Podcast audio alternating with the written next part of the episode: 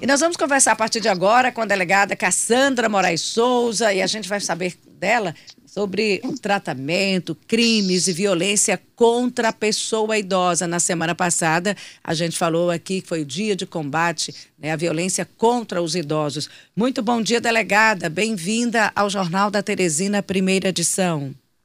Bom dia, obrigada pelo convite. Rapaz, a delegada tá falando forte, já tomou café, viu? Oh. Bom dia, delegada, é Luciano Coelho. delegada, bom dia. Bom dia, Luciano. É, quando se fala de violência contra os nossos idosos, o que que a senhora acompanha diariamente aí na delegacia? O que que chega de casos e crimes contra os nossos idosos? Bom, um dos crimes mais infelizmente, né, os crimes mais denunciados, tudo são ainda no âmbito doméstico, né, no âmbito mesmo da, de dentro de casa, que são ameaça, injúria contra os idosos, que aí, para se resvelar para um crime mais grave, é uma linha bem tênue, né, então a gente faz essa campanha de que toda a população é, olhe em volta, olhe dentro da sua casa, da residência, olhe os idosos da comunidade que moram só, se estão tendo, são maltratados, estão tendo casos de abandono, que a, dele, que a delegacia sempre acompanha, faz o acompanhamento, inclusive em loco. É, delegada, hoje, a partir dos 60 anos, já é considerado idoso. A Simone perguntou. Sim quais são os, os casos mais denunciados. Eu achava que poderia ser maus, maus tratos, né? É isso que é a, a principal. Não, é, Luciano, a gente tem assim. É, ainda o grande, a grande maioria das denúncias ainda são os crimes de violência psicológica e moral, que normalmente são traduzidos nesses crimes de ameaça e injúria o crime de maus tratos pela lei, ela não é muito o crime que é o senso comum. Às vezes o que a população fala que é, ah, fulano está sendo maltratado em casa, ele é, não é o maltrato da lei. O maltrato da lei, ele é bem a, a tipificação penal do maltrato, ela é bem rigorosa. Tá? Então, o maltrato pro, no dito comum da população é, não se enquadra ainda no maltrato da lei, tá bom? Então a gente tem até um, um certo cuidado né, na tipificação, no enquadramento quando do registro dessa ocorrência. Então, sim, é, esse caso de ameaça, de, da injúria, não sei o que, se enquadra muito mais desse maltrato que a população trata no dia a dia, que é um desrespeito ao idoso, um tratamento não digno, não qualificado corretamente ao idoso ok? Então, assim, a gente realmente, é, quando recebe essa denúncia, que é muito familiar, são familiares que, fa que, que fazem, infelizmente, esse tipo de ocorrência criminal. E aí a gente faz, às vezes, visitas domiciliares, que é algumas vezes caso o idoso não, não tenha condição de, de se deslocar, de, nesse sentido, a gente tem equipe multidisciplinar que faz essas visitas e aí acompanha esse tratamento ao idoso. Delegada. É, uma... Não, pode Diga. concluir, pode concluir, por favor, depois eu pergunto. Delegada? Não, é porque é, às vezes o, o, que a população senso comum trata como maltrato, ele não é um maltrato legal, é só fazer essa tipificação. Então, assim, é, o maltrato legal ele é bem extremo, tá? A, a, o idoso tem que estar numa condição de tratamento bem indigno, bem extremo mesmo. Delegada, quando a gente chama a senhora aqui, é, é para tentar ser o mais didático possível, porque muitas vezes as pessoas, não, eu estou fazendo isso, mas isso que eu estou fazendo não é crime, para que as pessoas possam reconhecer que algumas atitudes, a senhora falou aí da injúria, lá no começo da pergunta, a injúria, exatamente na prática, o que, que é isso? Para que as pessoas possam identificar, ah, então essa é a injúria, e isso eu estou cometendo, ou está sendo cometido aqui dentro de casa, para que as pessoas possam reconhecer. Quando a senhora, a pressão psicológica, psicológica é o que na prática? É, é, é o que? Por exemplo, um xingamento extremo ao idoso, o tratamento ao idoso com total desrespeito. Isso muitas vezes é a injúria, né? Só que é, que às vezes tem um tratamento tão reincidente que para a população, para o senso comum, diz assim, ah, o idoso está sendo maltratado.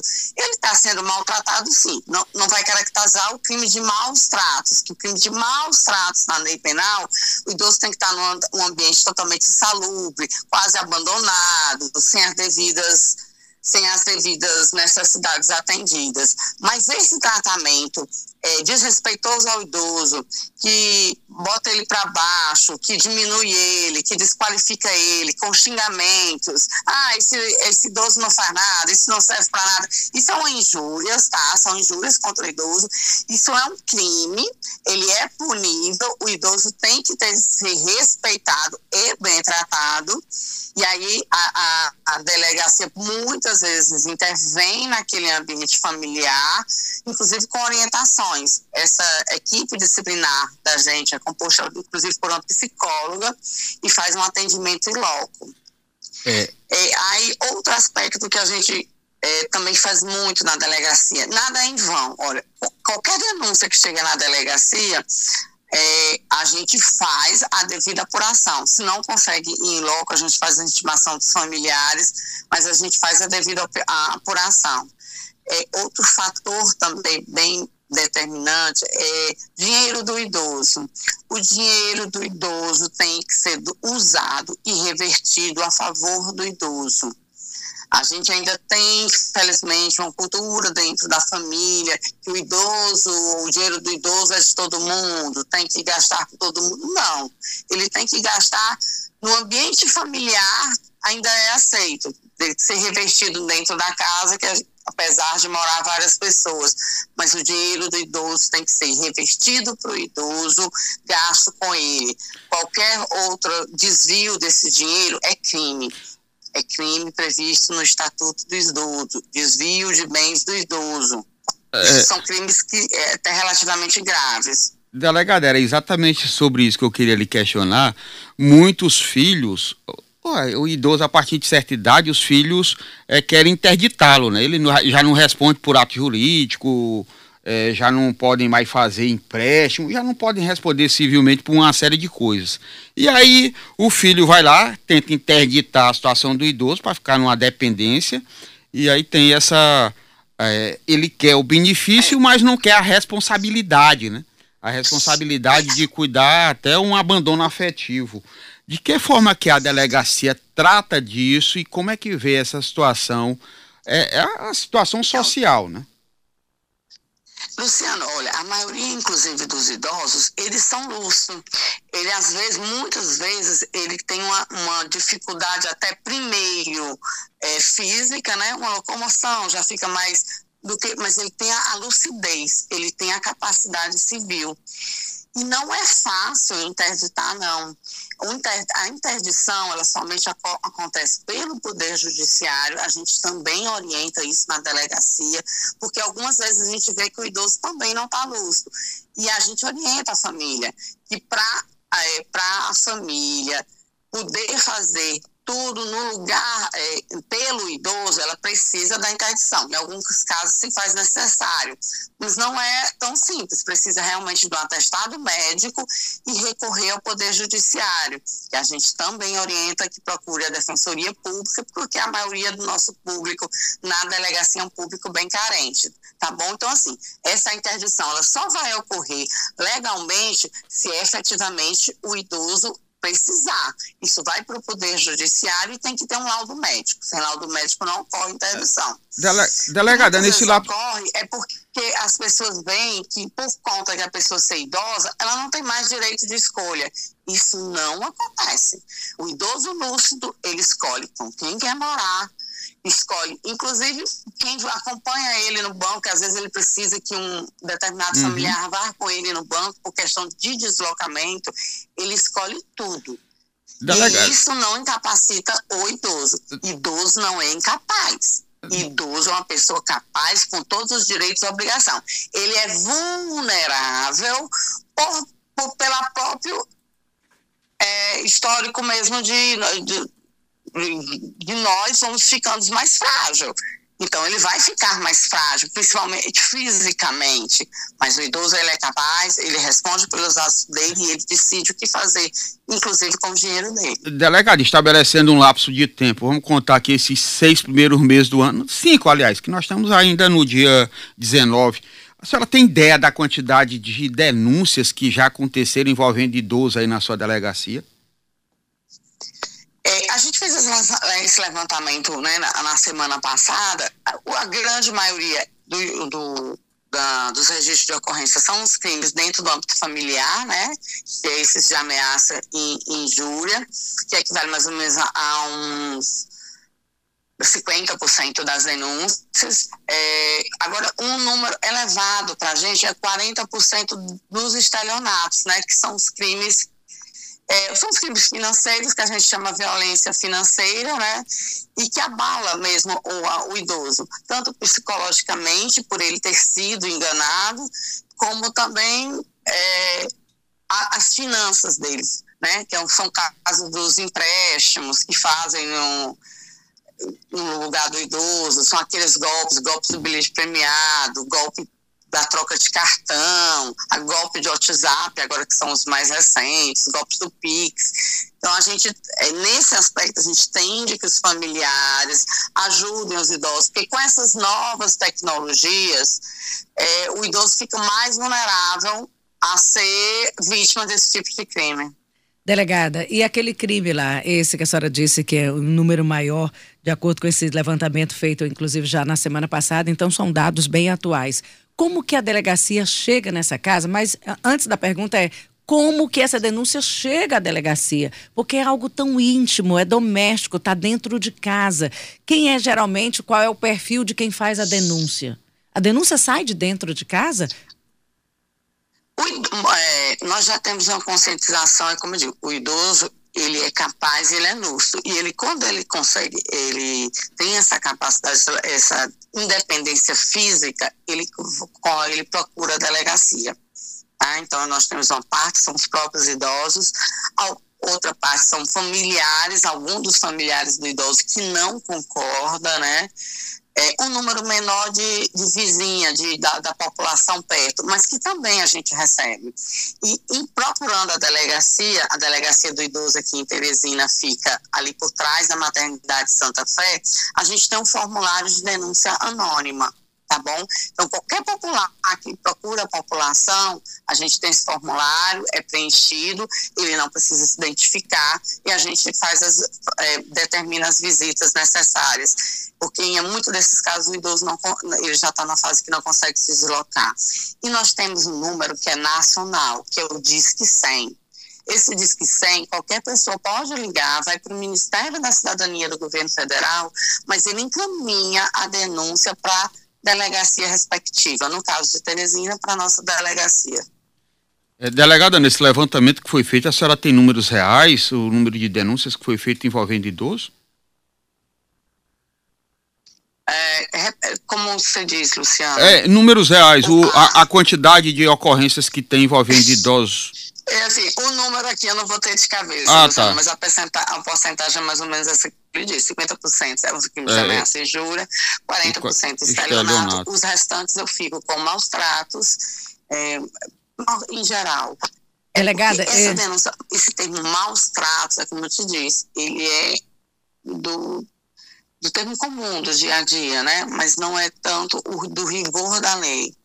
Não, Tem uma pergunta por, aqui, por delegada. não é o tem uma pergunta aqui é, que pergunta o seguinte: se existe denúncias contra abrigos de idosos aqui na capital com relação ao tratamento dispensado a esses pacientes, a esses, a essas pessoas? Sim, é, os abrigos eles são fiscalizados tanto pelo município como por, pelo Ministério Público do Idoso, que é um Ministério Público bastante atuante. E sim, existe procedimento sim de fiscalização e procedimentos, inclusive criminais, é, dos, dos estabelecimentos. Inclusive, a gente faz também, quando o Ministério Público é, pede, a gente faz, já, já fizemos visitas em locos em alguns abrigos. E existe procedimento, sim, é, de, não só de fiscalização, que é feito pelo Ministério Público e deve ser feito pelo município também, mas em andamento no Poder Judiciário em relação aos abrigos. São fiscalizados, a gente tem que ter, assim, é, é, graças a Deus que tudo é fiscalizado e graças a Deus que nós temos também bons abrigos, tá bom? A gente tem instituições que são sérias, que são que recebem os idosos e que são necessárias, tá? E, e a gente tem que ter uma outra cultura que é, algumas vezes esse idoso realmente ele não tem mais familiar, porque os familiares ele tem essa obrigação legal de cuidar do idoso, né? Mas por vezes é, esse idoso não tem um familiar ou então essa família às vezes tem algum outro impedimento de efetivamente cuidar do idoso. Então sim, surgem essas instituições que é, o ideal é que seja em último caso, mas para cuidar do idoso. Delegada, qual é a punição normalmente para. A senhora falou do maus tratos, da, da do distrato, eh, em várias condições aí. Para quem faz isso com o idoso, qual é a, o enquadramento, qual é a tipificação e a punição que merece um, um sujeito desse? Gente, os maltratos propriamente disso é um crime bem grave, tá? Ele inicia a pena de quatro por quatro anos, mas ele pode chegar até oito anos. Então, assim, é um crime bem grave. É, quando, quando ocorre, infelizmente, é dentro mesmo desse âmbito familiar e é algum familiar, né? Merece uma pena até maior, né? Um, um familiar não, não cuidar do, é o dever do de cuidar de uma pessoa que cuidou dele merecia até uma punição muito mais grave. É. Delegada, eu tá, a senhora quando falou dos crimes que envolve essa parte de informática, de internet, a gente vê que tem uma dificuldade do idoso em manusear esses equipamentos, sempre precisam de ajuda, né? E essa situação tem acontecido com cada vez com mais frequência, até para situações que envolvem a própria condição do idoso. Por exemplo, cobra um teste de vida. O teste de vida normalmente era feito através de um celular ou de um computador. Eles não, não detêm essa é, é, a expertise para essa tecnologia. É, Aí termina nisso caindo da, no golpe, né? Da, da, prova de vida, a gente tem até porque você sabe que hoje em dia, principalmente para os empréstimos bancários, a foto é assinatura eletrônica. Então, algumas vezes os idosos é, recebem ligações e eles são muito envolventes, os, te, os estelionatários, eles são muito convincentes. Então, tinha muito idoso que mandavam fotografias achando que era outra coisa, que era uma prova de vida de alguma coisa, e na realidade eles estavam dando assinatura eletrônica para empréstimos bancários. E, e, isso se tornou muito comum. Então, a gente, a gente tenta orientar é, isso, que o idoso que não tenha tanta familiaridade, que não confie também com quem você fala em telefone, com o advento da pandemia, a maioria dos contatos por telefone e internet, mas que você não pode confiar em todos, né?